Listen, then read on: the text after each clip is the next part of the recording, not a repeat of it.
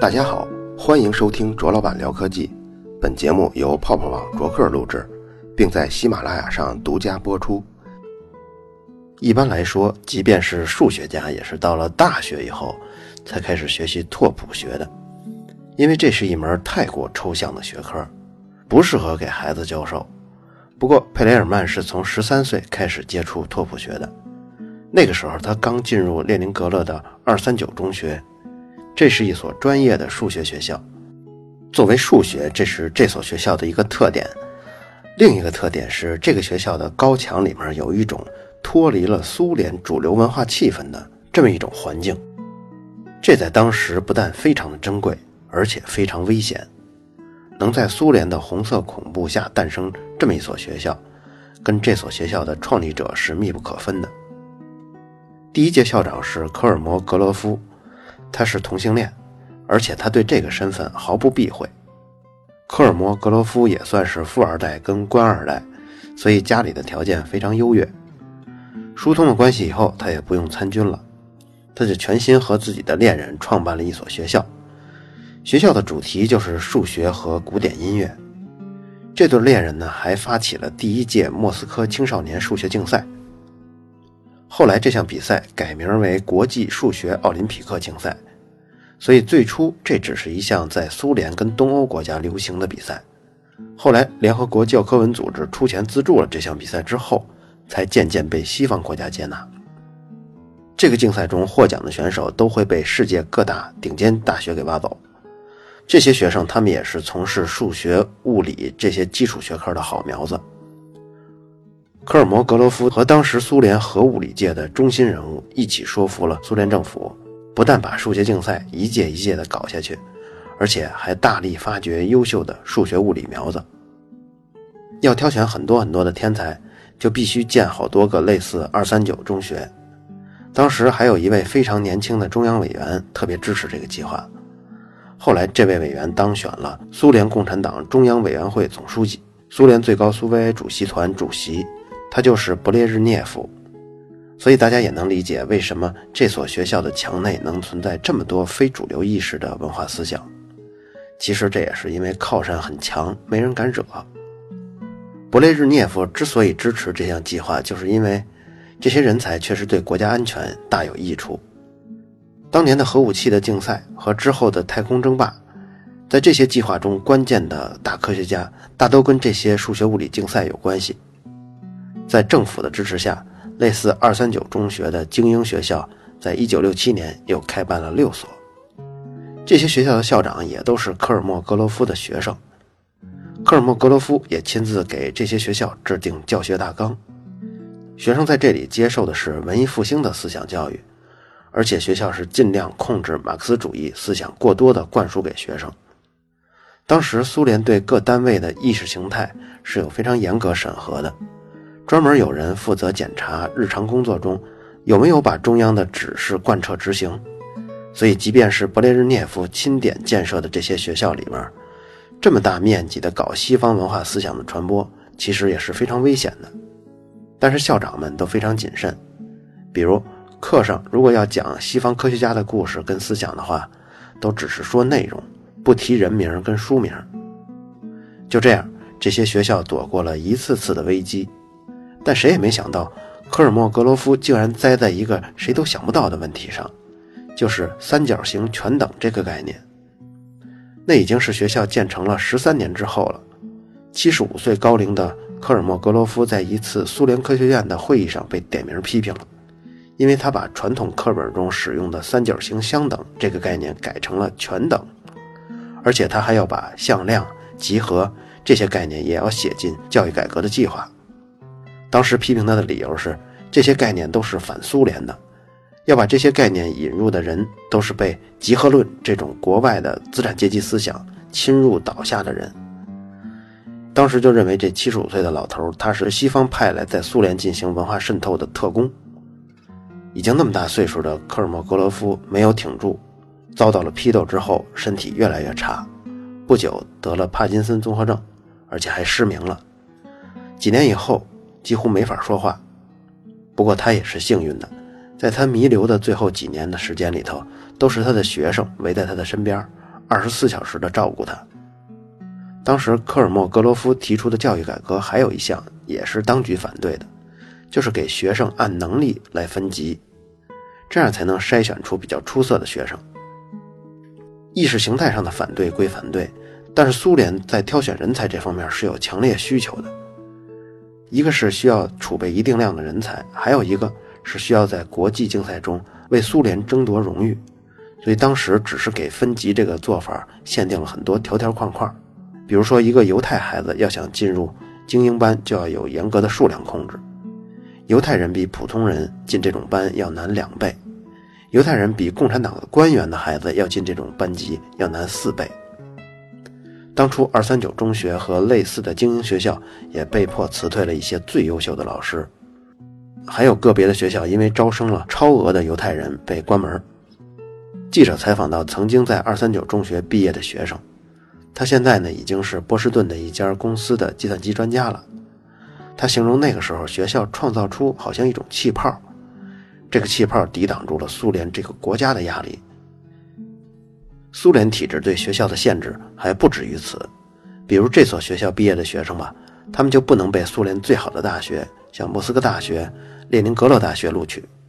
其实，如果按照水平来看，在这所学校毕业的学生。就算到了莫斯科大学的数学专业或者物理专业，即便第一年天天都不上课，也一样可以在期末考试取得很好的成绩。但是政府是有限制的，大家也没有办法，这些学校的学生就只好退而求其次，选择二流的学校就读。说了这么多关于这种精英学校的典故呢，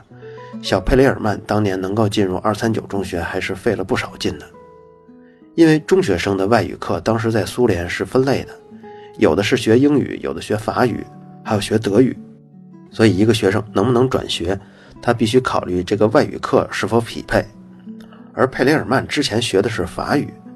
但是到二三九中学呢，他教的是英语，所以他必须在转学前得把英语给补上。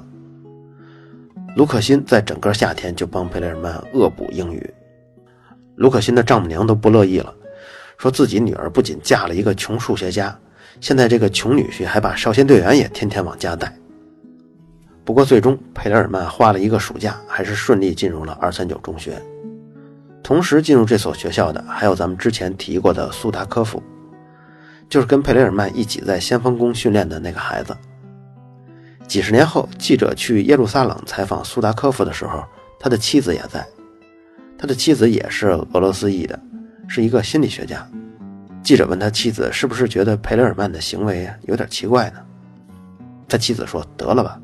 我见过苏达科夫的很多同学，他们都一样，都怪怪的，就好像是用不同的面粉捏出来的那么一群人。”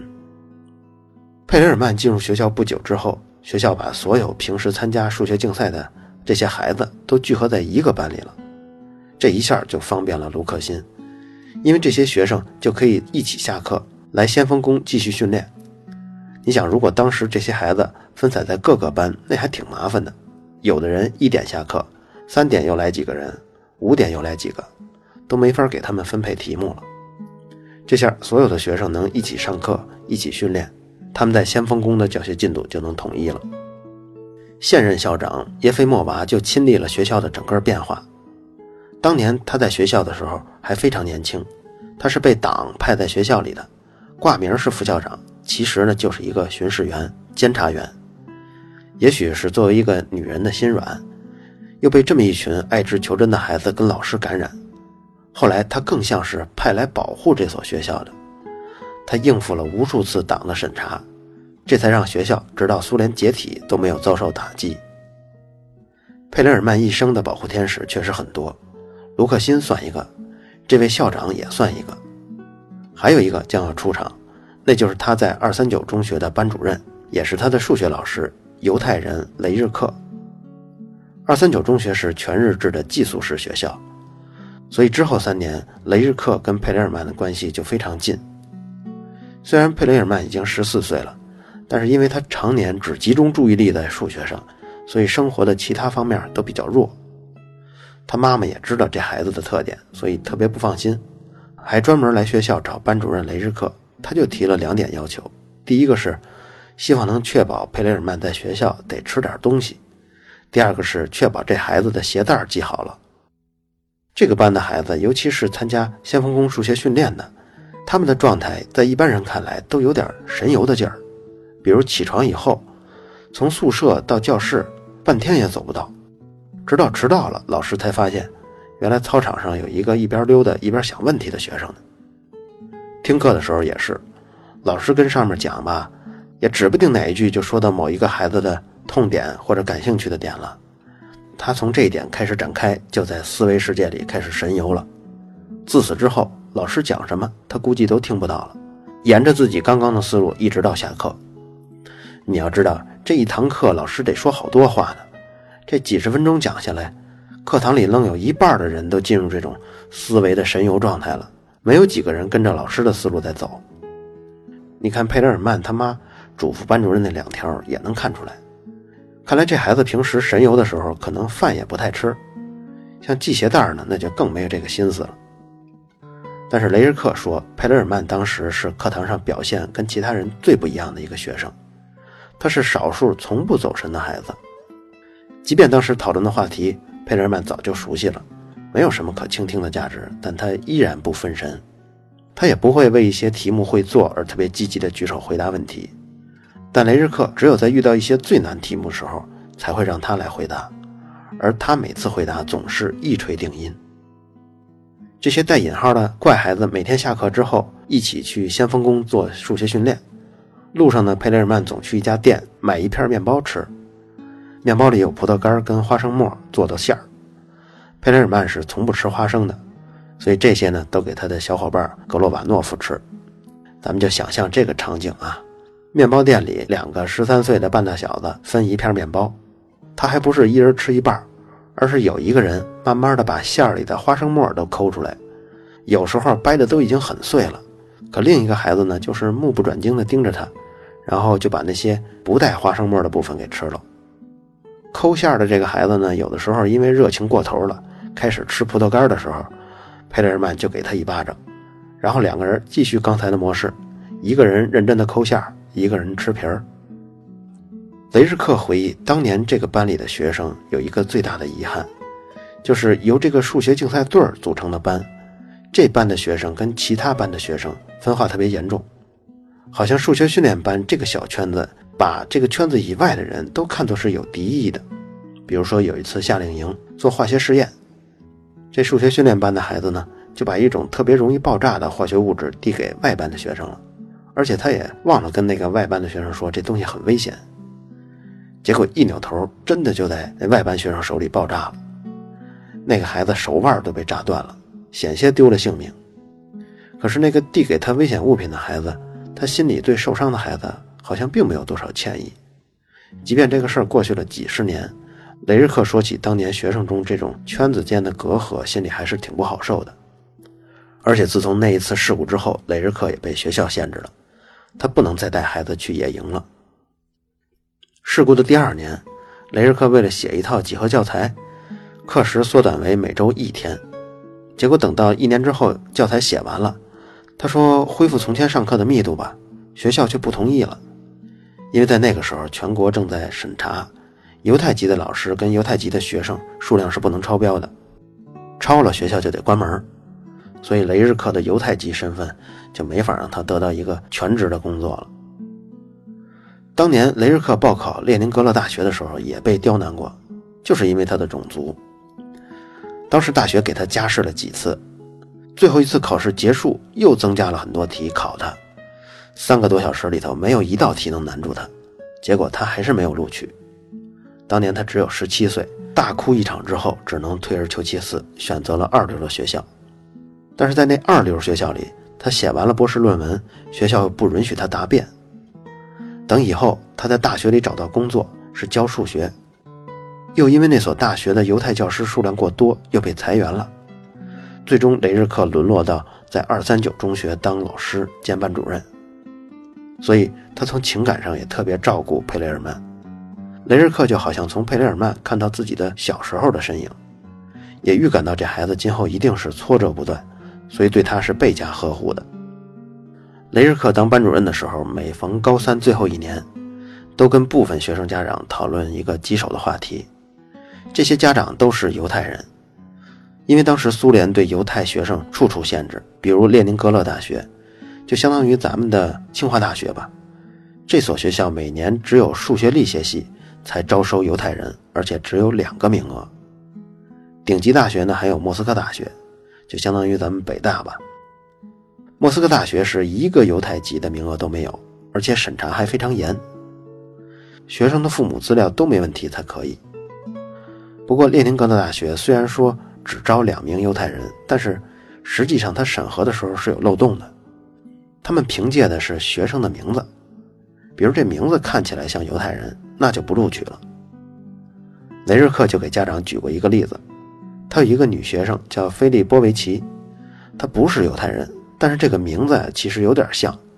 最后考试分数够了，列宁格勒大学也没有录取他。雷日克从来不跟学生说这些，他总觉得这对学生是一种不公平，最好不要伤他们的心。他只把那些绝对有能力能考上这些顶级大学的犹太学生家长找来谈。这种天赋异禀的学生上大学呢，当时只有三种途径：第一种就是退而求其次，选二流大学。那里就没有犹太人招生的名额限制。第二种是拼人品，就去声考列宁格勒大学，去争每年两个名额的配额。第三种呢，就是争取进入苏联的国际奥林匹克数学竞赛队，只要进入了国家队，就能免试进入任何一所大学，而不受名额限制。佩雷尔曼那个年代，如果考不上大学，就得入伍当兵。当时苏联跟阿富汗打得正热闹呢。非常需要士兵上前线去，所以每一个家长都希望孩子能考上大学，这样就不用去战场了。在佩雷尔曼那一届学生里，跟他一起抠面包馅吃的那个苏达科夫就选择了二流大学。还有一个班里一直处于成绩第二的列文运气就很好，他抢到了列宁格勒大学的名额。而佩雷尔曼呢？您听到的这一系列节目呢，都是我在春节之前录出来的，就这一个系列的庞加莱猜想的故事。因为这几天陆续收到很多评论，就是希望春节的时候也有节目听，所以满足大家这个要求。同时呢，这几天我也会持续更新微信公众号。前一段时间，微信公众号主要的内容就是一些跟往期节目有关的小思考或者是小片段，但是从今年春节之后呢。微信公众号里会放一些泛科学类的视频。什么叫泛科学呢？就是能跟科学挂点钩的都算，甚至可能有一些人跟动物的交流啊。你看，这些跟人类学可能有关吧？从这几天的反应来看，应该比之前的内容受欢迎。所以大家如果感兴趣，也可以关注微信公众号“卓老板聊科技”。还有一点请求大家，就是我发现喜马拉雅现在改版了以后，首页有一个经典必听。在这个列表中呢，咱这节目排第五十名到第五十二名，而这个榜单是按订阅的数量来排名的。你看，虽然咱这节目的粉丝并不是最多的，我数了一下，大概是整个主播的第二百二十多名，但是这个订阅数呢，应该是排在第五十二名。这个订阅指的是订阅这个专辑，一个主播手底下可能有多个专辑，但是我这种情况，作为一个主播，现在我只设立了一张专辑。我的主播的名字跟专辑是同样的，都叫卓老板聊科技。